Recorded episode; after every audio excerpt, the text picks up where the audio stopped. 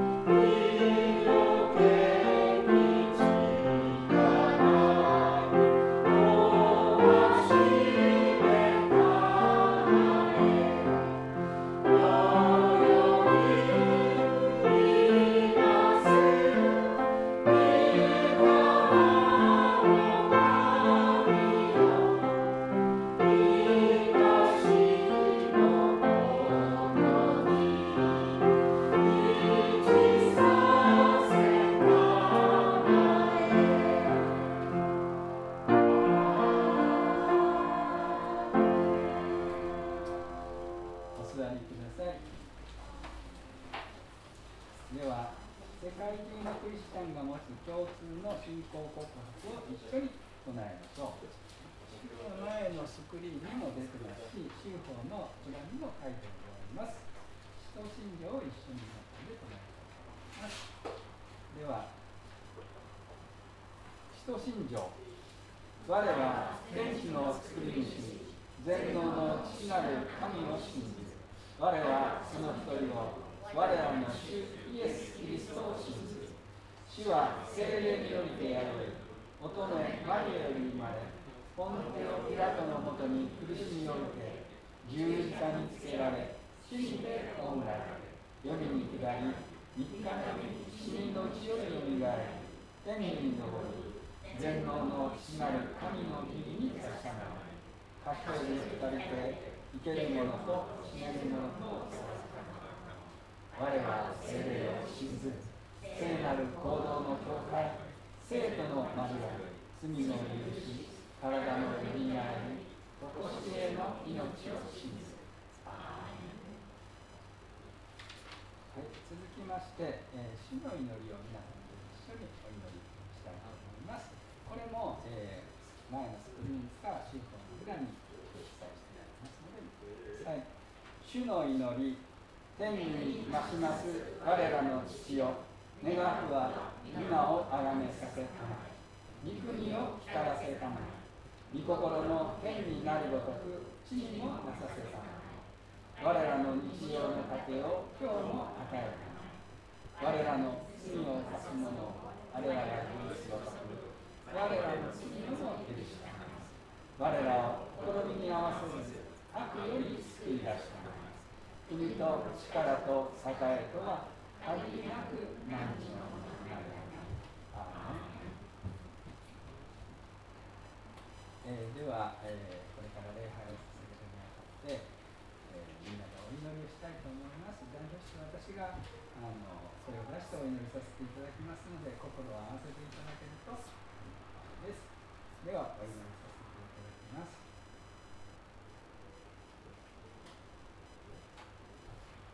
愛する天のお父様今日一人一人をこの場所にあなたが導いてくださってありがとうございますさっきの賛美歌のように主を今ここに置いてきてくださって私たちを生かしてくださいと賛美いたしました愛する天のお父様今あなたがここにいて私たち一人一人あなたがその精霊を与えるとして今このところにくださっています私たちには助けが必要です。そしてあなたとの深い深い交わりが必要です。あなたが私たちを愛してくださってこのように導いてくださって今あなたとこうして交わりをすることができますこと心から感謝をいたします。あなたは私たちが意識するしないにかかわらず主よいつも私たちを見守り愛し導いていてくださっています。そのあなたが私たちと共にありますから。主よ私たちは大安心を持って一切を主に委ねあなたが共にいてくださることを心に留めそして聖霊さんがそれを本当に豊かに私たちに知らしめてくださり感じさせてくださり豊いに歩ませてくださいますようにお願いをいたします。私たちは決して低いありません。こうした信仰の仲間もいますけれどもそれよりも何よりも主があなたのそばにいてくださり精霊を通して私たち一人一人に神様の豊かな豊かな愛と導きと憐れみと導いてくださっていますから主を感謝をいたします。私たちは神様といつも祈ります。イエス様と祈ります。でもそれら全てを教えてくださる。聖霊様をどうぞ。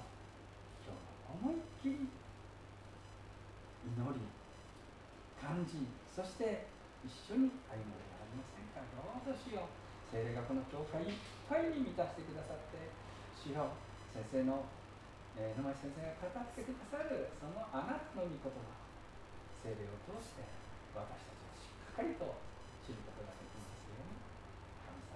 特別に今日礼拝をあなたが祝福してください私たちが歩んでいく中には本当に人には言えないことまた心配なことが次から次へと起こってまいりますでも主よあなたはそれを全部ご存知でそしてあのウクライナの地の悲惨なことも昨日私たちの目の前でまた身の回りに起こったことも主はまたご存知です。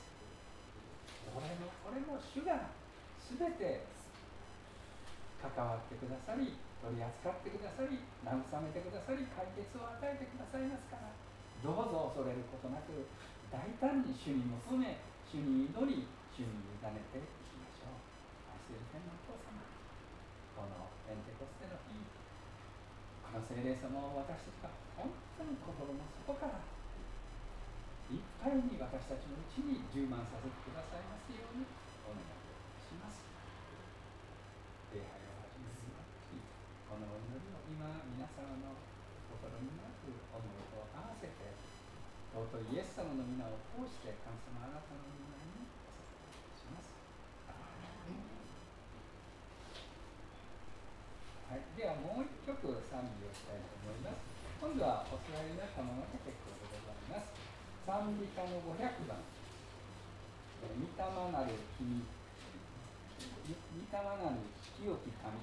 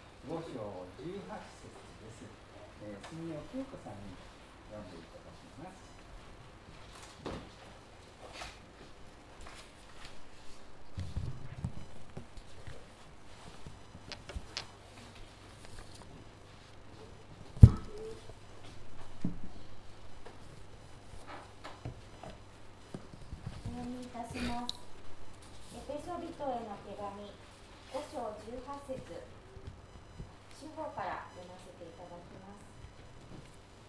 また酒によってはいけません。そこには応答があるからです。御霊に満たされなさい。心配薬。またブドウ酒によってはいけません。そこには応答があるからです。むしろ御霊に満たされなさい。心配薬2017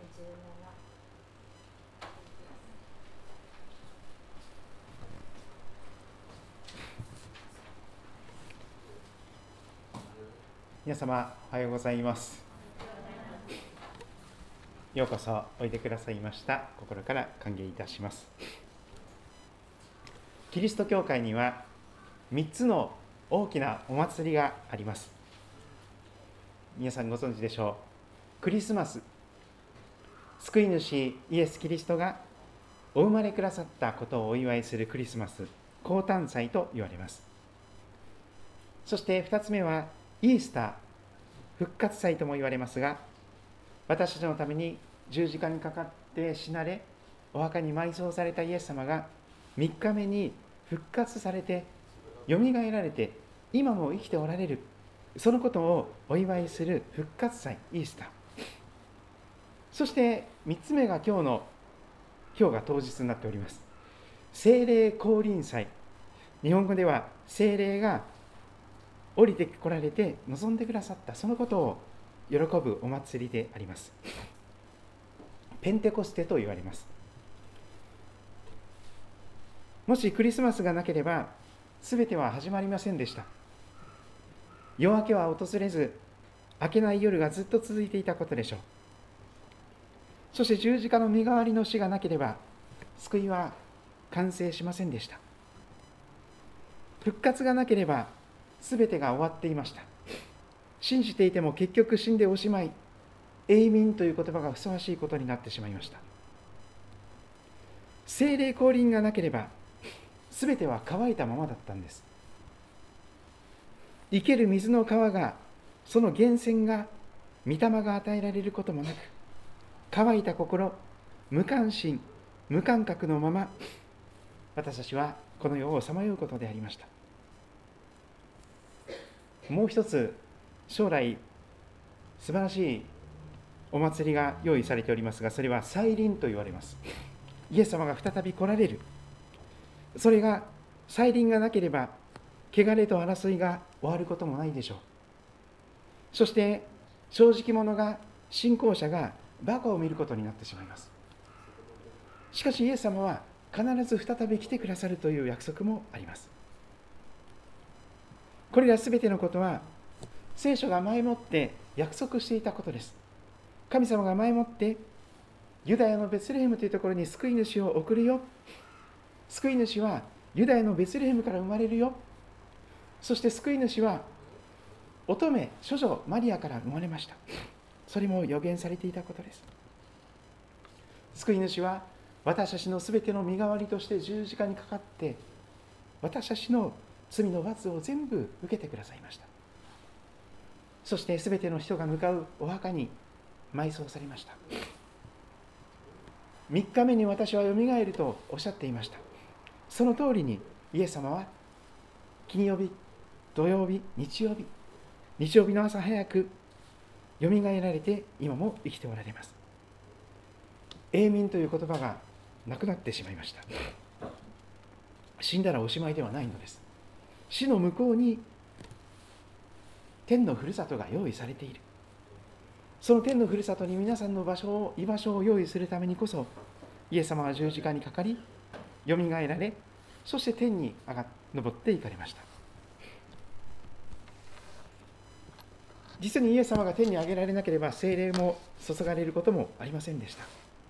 すべてのことが相働いて着々と三位一体の神様が全力を尽くして私たちが本当に生まれてきてよかった生かされていて愛されていて感謝という人生を生きることができるように三位一体の神様が全力を尽くして私たちに仕えてくださっております。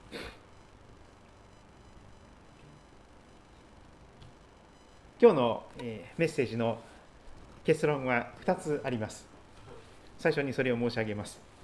1つ目は誰でもです。誰でも心を開いて心にイエス様を信じ受け入れるならあなたも聖霊を受けることができます。心にイエス様を信じ受け入れるときに誰でも漏れなく聖霊をいただくことができます。これが一つ目の結論です。そしてもう一つは人生の主導権を明け渡す。自分が自分がという人生ではなくて自分がハンドルを握りしめてひたすら自分のやりたいように生きるのではなくて人生の運転席にイエス様に座っていただく。人生の主導権をイエス様に神様に明け渡す。その主導権を明け渡す時に私たちはもれなく精霊に御霊に満たされた素晴らしい生活を始めていくことができます。この2つを順番に見ていけたらと思っております。今日開きます聖書の言葉はエペソビトへの手紙という短い手紙になっております。聖書をお持ちの方はぜひ、えー、目次を開いてですね、え、4つの福音書がまず新約聖書ありましてその後使徒の働きというのがありましてそこには世界で最初のペンテコステのことその後のことも出てきますがそれからローマ人への手紙から始まって手紙がいくつか出てきますコリント人への手紙1、2、そしてガラテア、エペソですね。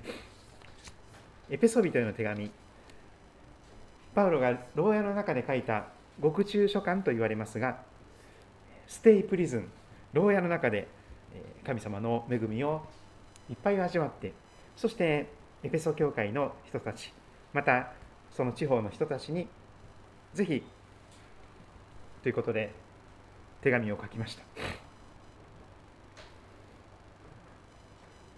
そうですね今もコロナの中で施設に入られている方とか入院なさっている方にほとんど面会ができません。それでどうするかと知恵を絞るところですが一つの方法はやっぱり手紙を書くことかもしれませんね。直接そこに行けない。そこから出ていけない。その人に直接会えない。でも祈り心を込めて手紙を書いていくならばその手紙を通して神様が大きな励ましや祝福や喜びをお互いに与えてくださる。原始的かもしれませんがスマホもないメールも使えない LINE もないそういう中ででも今こそ手書きの手紙を書く時かもしれません。パウロは牢屋の中でそこから出れない状況の中ででも祈り心を込めてエペソの人たちに手紙を書きました。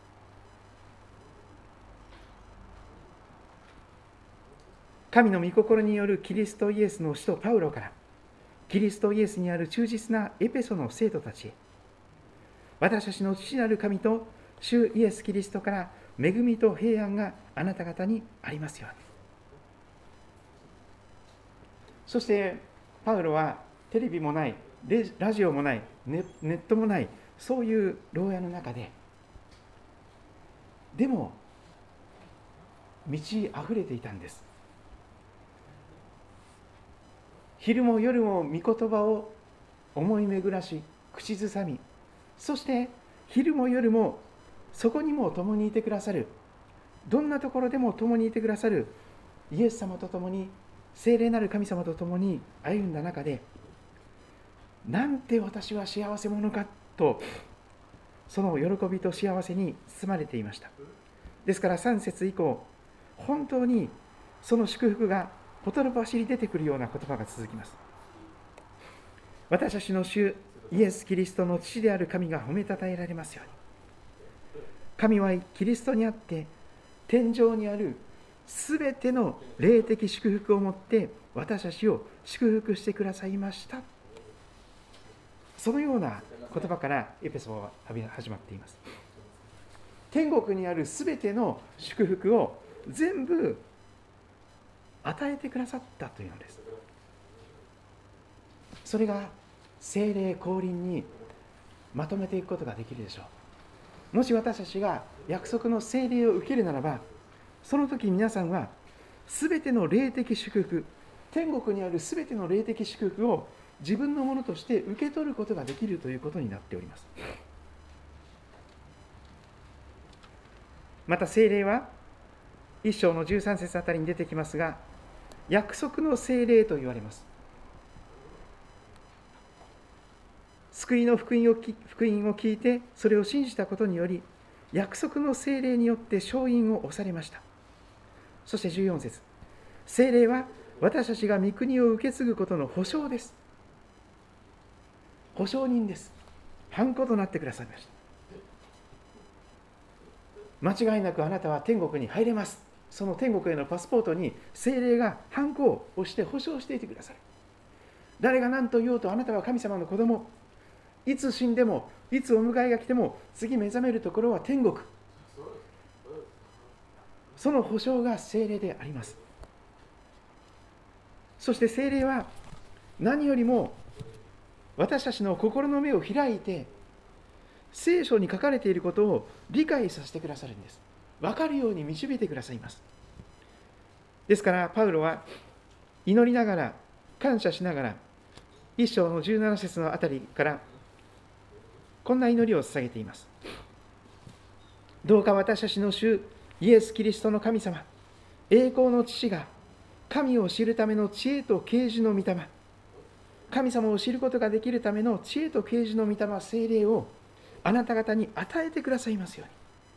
そしてあなた方の心の目がはっきり見えるようになって目がパチッと開かれて神の飯により与えられる望みがどのような素晴らしいものか生徒たちが受け継ぐものがどれほど栄光に富んだものか神の滞納の力の働きによって私たち信じる者に働く神の優れた力がどれほど偉大なものであるかを知ることができますように。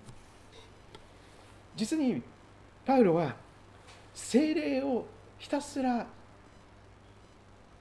寄りすがりながら精霊にひたすらすがりながら祈り心を持ってこれを書いています。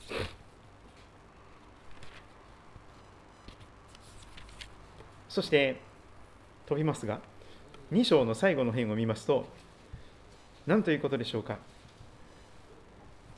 素晴らしい言葉が出てきます。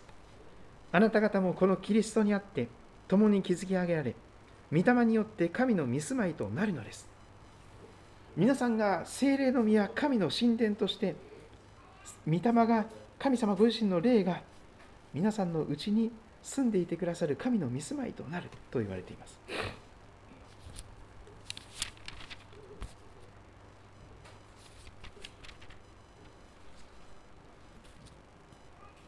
そんな中で今日は5章あたりからのところを見ていきたいと思いますがぜひ時間のある方はじっくりとこのエペソビトの手紙6章までしかありませんので、えー、読んでいただけたらと思っております。エペソビトの手紙5章の1節から少し見ていきたいと思います。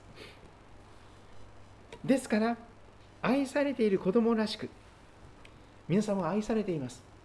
そして神様の子供になるようにと招かれています。ですから愛されている子供らしく神に倣うものとなりなさい。また神様の愛のうちに歩みなさいと勧められています。愛されている子供にふさわしくその言葉を3節では生徒にふさわしくと言われています。そして7節。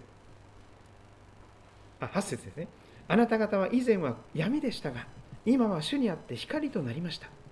光の子供として歩みなさい。そんな言葉も書かれていきます。私たちの人生以前は真っ暗闇でした。でも今は主にあって光となりました。光の子供として歩みなさいと言われます。そして10節。何が主に喜ばれることなのかを吟味しなさい。そして14節の括弧の言葉。眠っている人よ起きよ。死者の中から起き上がれ。そうすればキリストがあなたを照らされる。と続きます。そして15節から18節まで読んでいきます。ですから自分がどのように歩んでいるかあなた方は細かく注意を払いなさい。知恵のないものとしてではなく知恵のあるものとして。機会を十分に生かしなさい。悪い時代だからです。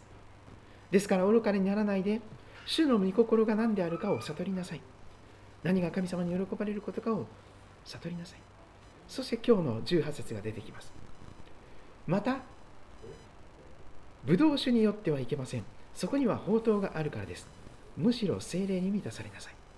これまでの訳はこうでした。また酒によってはいけません。そこには宝刀があるからです。御霊に満たされなさい。酒という言葉がブドウ酒に変わっています。もともとの聖書で読むとブドウ酒と書かれていますからまあそういうことですがもちろん一般な全てのアルコール飲料が含まれております。そこには宝刀がある。宝刀とはどういうものでしょうか。欲しいままに振る舞うことです。酒やセックスに溺れて身持ちが収まらないこと。向こう水で無謀な生活をすること。やがてそれは依存症になっていくでしょう。分かっていてやめることができない。まだ足りないまだ足りない。朝から酒を浴びる。そういうことにつながっていくかと思います。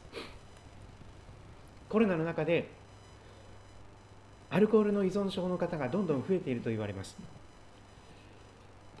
本当にアルコールに依存してしまっている人が増えています。芸能人しかり一般の人しかり主婦もしかり。依存症というのはひとたびはまりますと自分の力では抜け出すことのできない沼であります。しかしパウロはもともとの言葉で言うならばむしろという言葉でお酒飲むよりももっと素晴らしい高揚感高ぶりそして満たしがあるその精霊に満たされよというのです。どんな素晴らしいお酒を飲むよりももっと素晴らしい。お酒飲みすぎるとすぐ頭痛くなったりしますけども二日酔いですよね。でも御霊に満たされるならばそんな頭痛いことにもならない。気持ち悪くもならない。そしていついつまでも続いていく喜びと平安と満ち足りた幸せが続いていくその御霊精霊に満たされなさい。お酒ではなくてもっと素敵な精霊御霊に満たされよと語られていきます。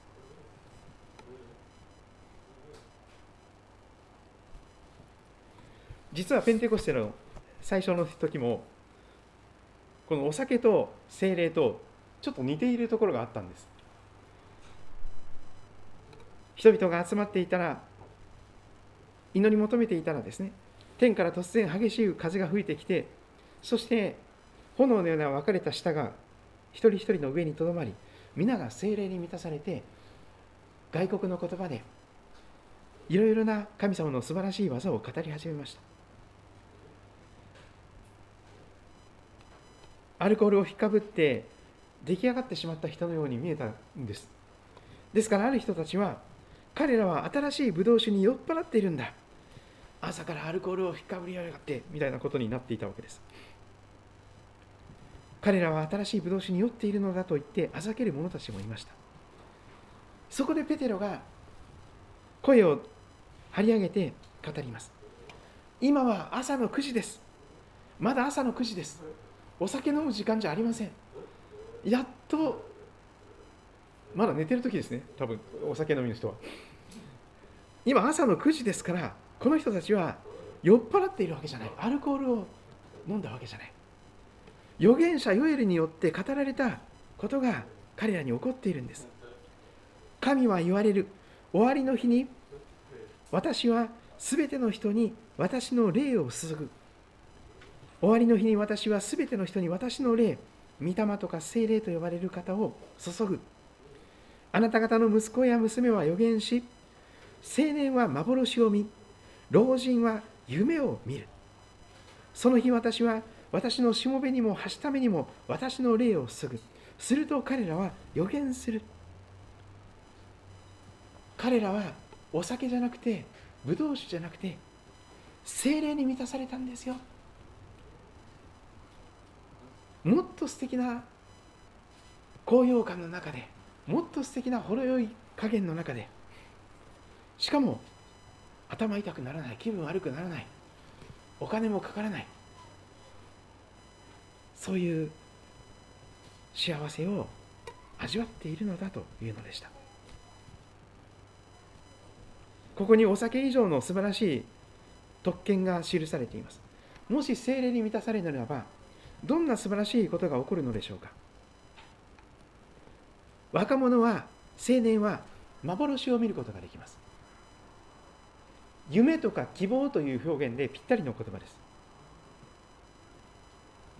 今いくらアルコールを飲んでも夢や希望を見ることはできないでしょう。もっと落ち込んでいって本当に暗いことになっていくでしょう。しかし精霊に満たされるならば幻を見ることができる。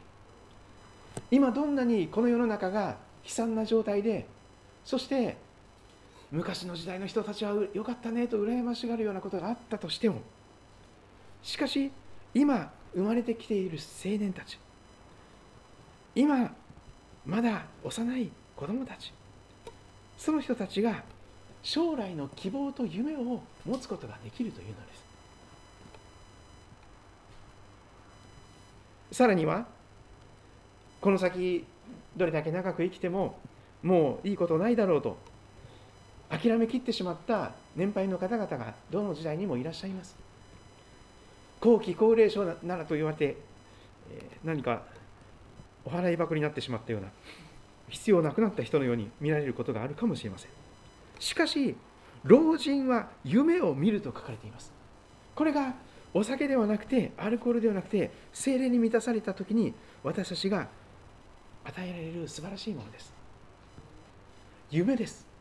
それは自分の息子や娘たちがやがて本当に生まれてきてよかったという素敵な人生を歩み始める。さらにそれは世代を超えてその祝福が受け継がれていく。孫たちが生まれすくすく育ちその孫たちも生まれてきてよかったね。おじいちゃんおばあちゃんありがとうというそういう歩みになっていく。それが世々にわたって続く。老人はもうちょっと生かしていただくことができたらあのこともこのこともしておきたい。このことにおいても種まきをしておきたい。私が死んだ後にその種が芽生えて育ってそして実を結ぶことを夢見てそしてもはや諦めきった失望の中の絶望の中の人生ではなくて老人も今まで生きてきてよかった。神様が許されるならばもう少し長生きしたい。早く召されたいという思いはどっかに吹き飛んでいきますよ。夢があるならば。もう私の人生終わったんです。もうあのリタイアです。引退しましたとか言って。そういうことがあるかもしれませんが。でもどんな人に会っても夢を見させてください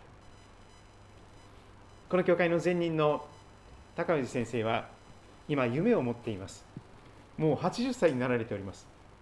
この前教団の教師としては退職なさいました公には。そしてご奉仕されていた教会を離れました。その後何をなさっているかご存知ですか皆さん。東京都のいろんなデータを調べて東京都の中で教会がないところはどこか探しました。そうすると日の出町というところが見つかりました。およし。この日の出町には教会がない。このところに教会を建てるために私のこれからの人生を使いたい。そういう夢が与えられたんです。80歳ですよ。もう十分働きましたからもういいですって言わないんですよ。夢が与えられた人はもう活動したくて仕方なくなるんです。トラクト配りたい。教会の案内配りたい。福音を伝えたい。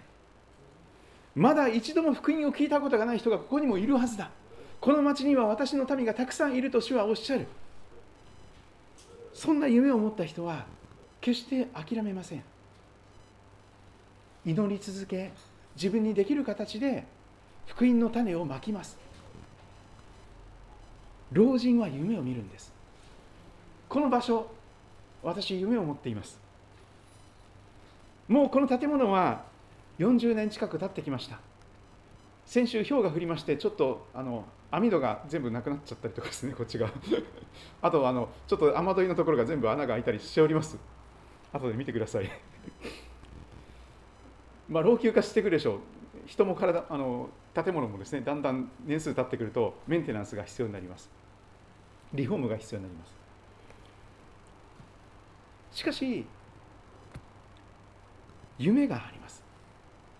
実はこの地域は埼玉県で一番最初に福音が伝えられた地域なんです。隣に宮代町というところがありますよね。振利根川を渡ると。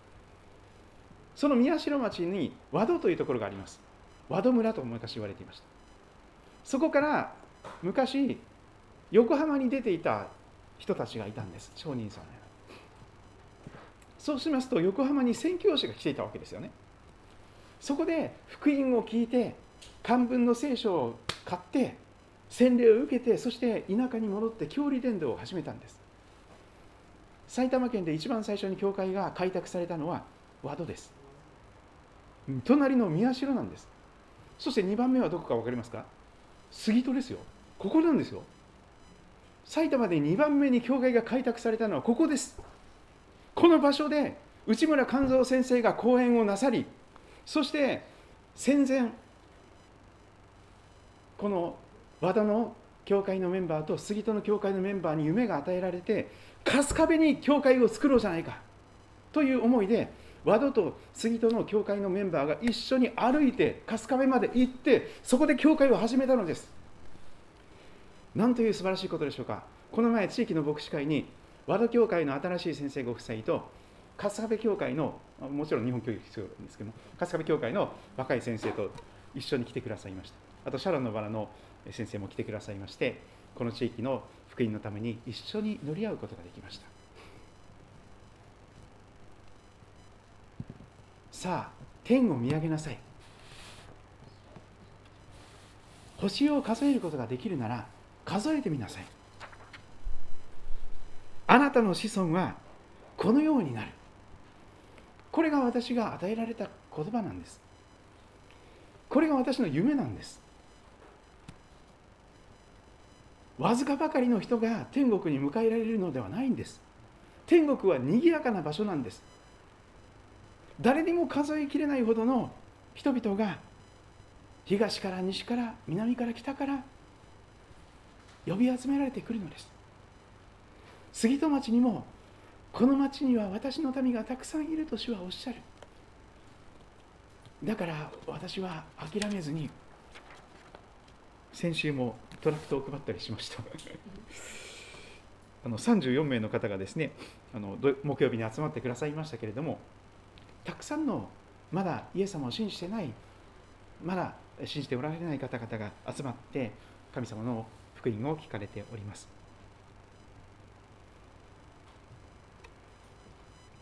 神様はもし皆さんに夢を見せてくださるとすればそれは本当に素敵な夢です。悪夢ではありません。本当に夢と将来と希望に満ちたそういうビジョン夢を与えてくださるのが精霊であられます。旧約聖書の中に約束されていた新しい契約それは精霊によって実現する新しい契約でした。そしてそれは今すでに起こったんです。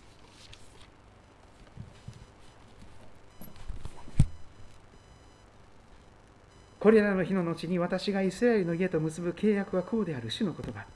私は私の立法を彼らのただ中に置き彼らの心にこれを書き記す。聖書の御言葉を精霊が皆さんの心に書き記してくださるんです。私は彼らの神となり彼らは私の民となる。彼らはもはやそれぞれ隣人にあるいはそれぞれ兄弟に主を知れと言って教えることはない。彼らが皆身分の低いものから高いものまで私を知るようになるからだ。主の言葉私が彼らの不義を罪を許しもはや彼らの罪を思い起こさないからだ。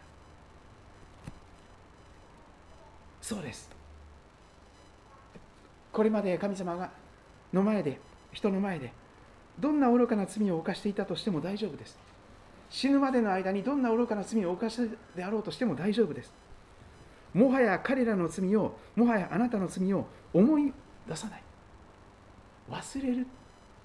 まさに神様は水に流してくださるということを実現するためにこそ十字架で全てのあなたの罪の罰を受けてくださったのであります。全ての罪が許されたという喜びと平安の中でもはや誰かに殺されるんじゃないかとかって言ってビクビクビクビクと逃げ惑う必要がなくなる。神様を恐れる必要もなくなる。神様が味方となってくださりそして弁護してくださるそれが精霊が与えてくださる素晴らしいものであります。さあ実際的なことに考えていきましょう。どうしたら聖霊を受けることができるんでしょうか。心にイエス様を信じ受け入れるならあなたも聖霊を受けることができます。求めなさい。聖霊をそうすれば与えられますとあります。天の父はご自分に求める者たちに聖霊を与えてくださると書かれています。そしてイエス様ご自身がおっしゃいます。誰でも乾いているなら私のもとに来て飲みなさい。私を信じる者は聖書が言っている通り聖書が約束している通りその人の心の奥底から生ける水の川が流れ出るようになります。イエスはご自分を信じる者が受けることになる御霊についてこう言われたのである。誰でもです。イエス様のもとに来て飲むならばイエス様を信じ受け入れていくならば精霊を受けることができるのです。精霊は生ける川の生ける水の川の源泉であられます。誰でも乾いているなら私のもとに来て飲みなさい。その人は聖霊を受けることができますよと言われています。そうです。祈り求めることが必要です。エルサレムを離れないで私から聞いた父の約束を待ちなさい。ヨハネは水でバプテスマを授けましたがあなた方は間もなく聖霊によるバプテスマを授けられるからです。少し忍耐が必要かもしれません。祈ったらすぐに答えられてすぐに精霊が与えられる。もちろんそうですけれどもあのそういう中で今度もう一つのことですね。どうしたら精霊に満たされるのかそのことも関連して覚えていきたいと思います皆さんの人生の主導権を明け渡す時精霊に満たされていくということが起こりますこれだけは覚えておきたい聖書の言葉100の中の53個目の御言葉が今日味わっている御言葉です。エペソの手紙5章18節のこの言葉です。また、ブドウ酒によってはいけません。そこには宝刀があるからです。むしろ、御霊に満たされなさい。この中に書かれていることを少しご紹介したいと思います。精霊の影響を受けて生きている時には、イエス・キリストに支配され、力が与えられます。イエスは私たちのことをすべてご存知で、生活の隅々まで、そしてあらゆる方向を思いやってくださいます。そして次の文章ですが、精霊に満たされるとは、キリストを中心に置くことです。イエス様を中心に迎える、心の王座に迎える。それが精霊に満たされる秘訣です。その時イエス様は私たちをコントロールし、私たちの中に生きて生き続けてくださいますそこにはアルコールに影響された時とは比べ物にならないほどのあふれるばかりの高揚と喜びがあります。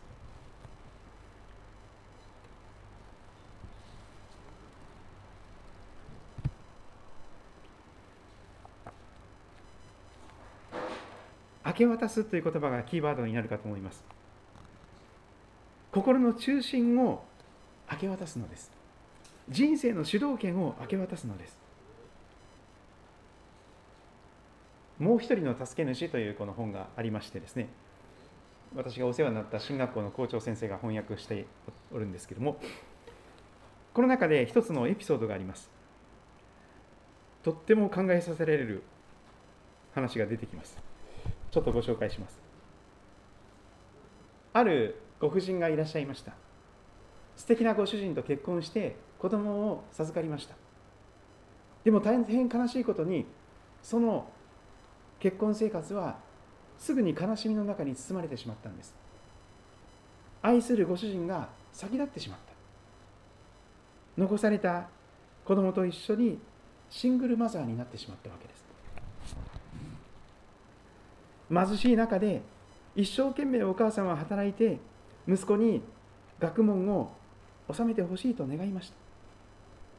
誠実なお母さんは朝早くから夜遅くまで働いて犠牲をいとわずそして息子も一生懸命勉強してその母親の骨折りに報いました。息子は無事学業を終えて有名なお医者さんになることができた。ところが皆さんお医者さんというのは忙しいですよね。お医者さんになった途端に息子は忙しい中でほとんど暇がなくなった。お母さんに会えない。しばらくして素敵なお金持ちの娘さんと結婚をしてしまう。そうするとそれからというものを母親は愛する息子と全く会うことができなくなってしまった。なぜか。口にするのも恥ずかしいことですが有名なお医者さんになったものの彼は気の小さい男だったんです。奥さん金持ちですから自分が貧しい家に生まれているということを打ち明ける勇気がなかったんです。妻は自分の貧しい母親のことを恥ずかしい思う恥ずかしいと思うに違わない。そう思って恐れていて会えなくなっちゃった。でもお母さんにこんなによくしてくださったお母さんのあの笑顔が見たい眼差しが見たい。そんな中で嘘をついてお母さんを家に迎えることにします。本当のお母さんだとは言わないでくれって言ってですねなんか召使いさんのような感じで家に招いていってですね。そしてそのお母さんは屋根裏部屋に住まわせるんです。お母さんだと言わない。せっかくお母さん家に迎えたのにその迎えた時だけ迎えてそれで屋根裏部にずっとおられる。時々そこに行くんですけれども一緒に食事もあまりできないし、うん、これがこのこの素敵な方が私のお母さんだということも言えない状態が続きました。しかし女性の方が広い心を持っていると言われます。本当に愛してくれている人の目を欺くことはできません。その若い奥さんはすぐに夫がなぜ塞いでいるのかに気づきました。そしてその秘密を知ったのです。実はあの女性はこの旦那さんのお母さんなの。その秘密を知ってしまいました。なぜ私をそんなに心の狭い女だとお思いになったのでしょうか。今は全く小さくなってしまった夫に彼女はこう言ったのです。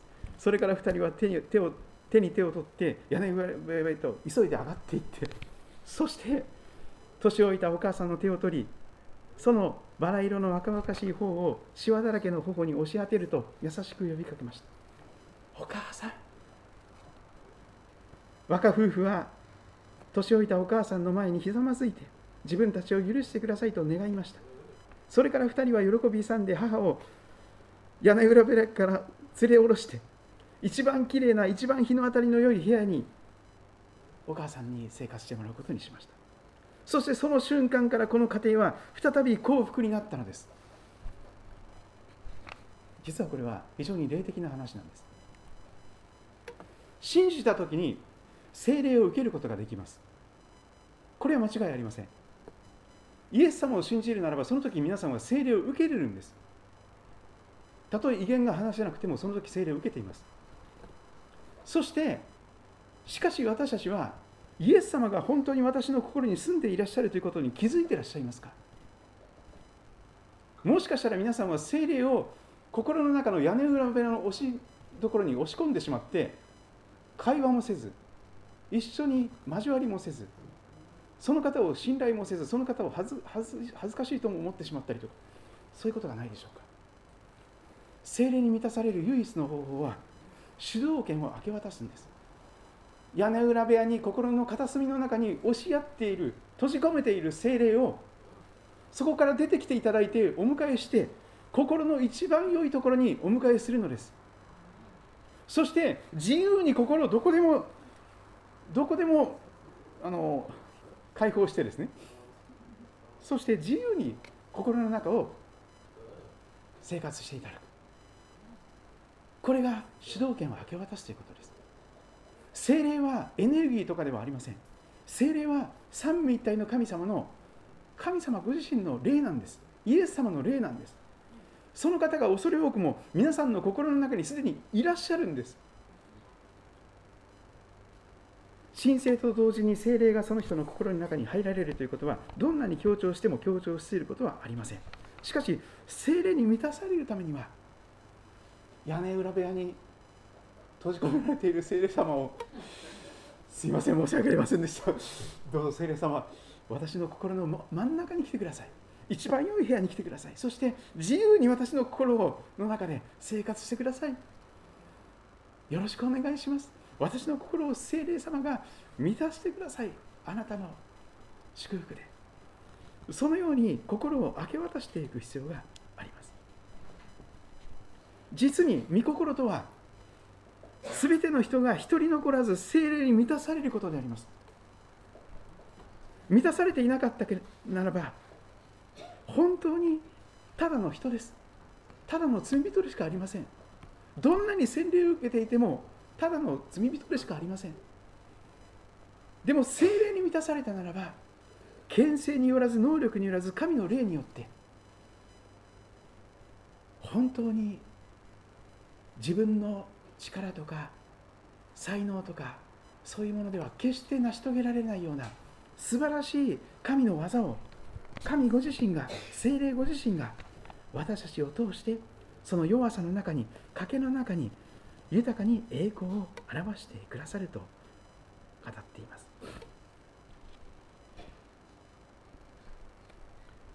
香りとも言われます。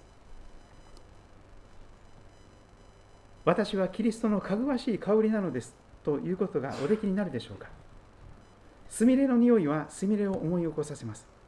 バラの香りはバラを連想させます。もしあなたがキリストのかぐわしい香りとなりたいと思うならばあなたの中に何かキリストを思い起こさせるものがあるようにならなければなりません。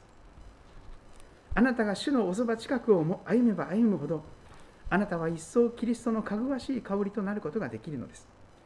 そしてそのおそば近く歩むということはただ精霊が屋根裏から降りていらっしゃって家全体を心の中全体をご自由になさっていてくださるようになって初めてキリストの香りがあなたを通して放たれていきます。救われていても精霊に満たされないということもありえるんです。でも神様は確かに求める者には豊かに精霊の満たしを与えてくださいます。私たちが精霊に満たされることは間違いなく神の御心です。主はそのしもべたちの小さな祈りを必ずや聞いてくださると約束しています。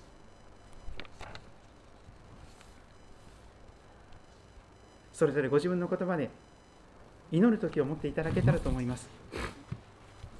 正直に素直に自分の弱さとか無力さを認めて愛のなさを認めてそして自分で自分を救えない自分で自分をコントロールもできない。だからこそ明け渡す必要があります。無条件降伏です。神様私は自分で自分が救えません。だからキリストが必要です。救い主が必要です。あなたが来てください。精霊が私の心を満たしてくださらなければ惨めな罪人でしかありません。主を憐れんでくださいと祈ろうではありませんか。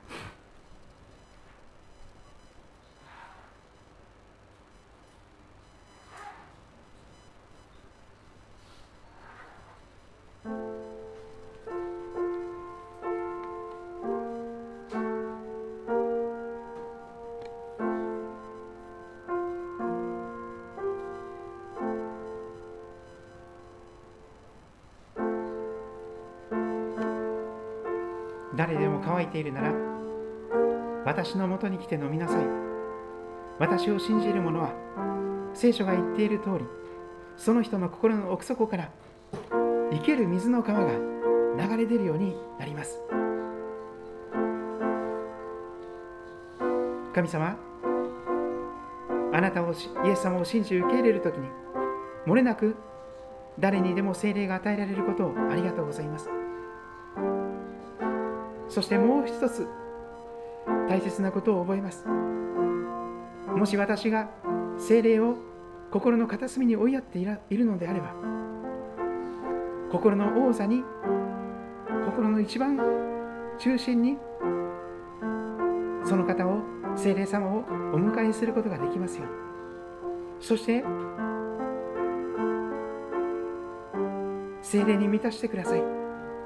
私たちの心の中をあなたが精霊で満たしてくださいますよそしていつでもどこでもどんな時でもこの三位一体の神様の親しい交わりの中親しい愛の中を共に生きることができますように。ブドウの木であるイエス様にしっかりつながっている枝のようにいつも精霊に満たされ続けて油を絶やすことがありませんように。どうか神様私たちの人生のすべての領域において精霊様が豊かに導きを満たしを与えてください家庭において職場において学校において地域において世の光として光り輝くことができますように死の塩として塩気を失うことがありませんようにそして時が来ると実を結びその葉は枯れずそのなすことは全て栄えると約束されているこの精霊の満たしを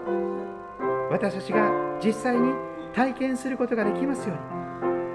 私たちは自分の力では弱くて無力でどうしようもできません。何度やっても元の木阿弥になります。死をどうか憐れんでくださり。聖霊なる神様が主導権を握ってくださいますようによろしくお願いいたします。私たちの中から命の水の川が溢れているようになりますように。そして周りの人たちに祝福を届けていくことができる私たちになれますように導いてください。青年が幻を見老人は夢を見ると約束されています。どうか夢も希望もない若者や年配の方々に希望を命を届けていくことができますように。主の愛を届けていくことができますように私たちを強めてください。使わせてください。イエス様のお名前によってお祈りいたします。アーメン。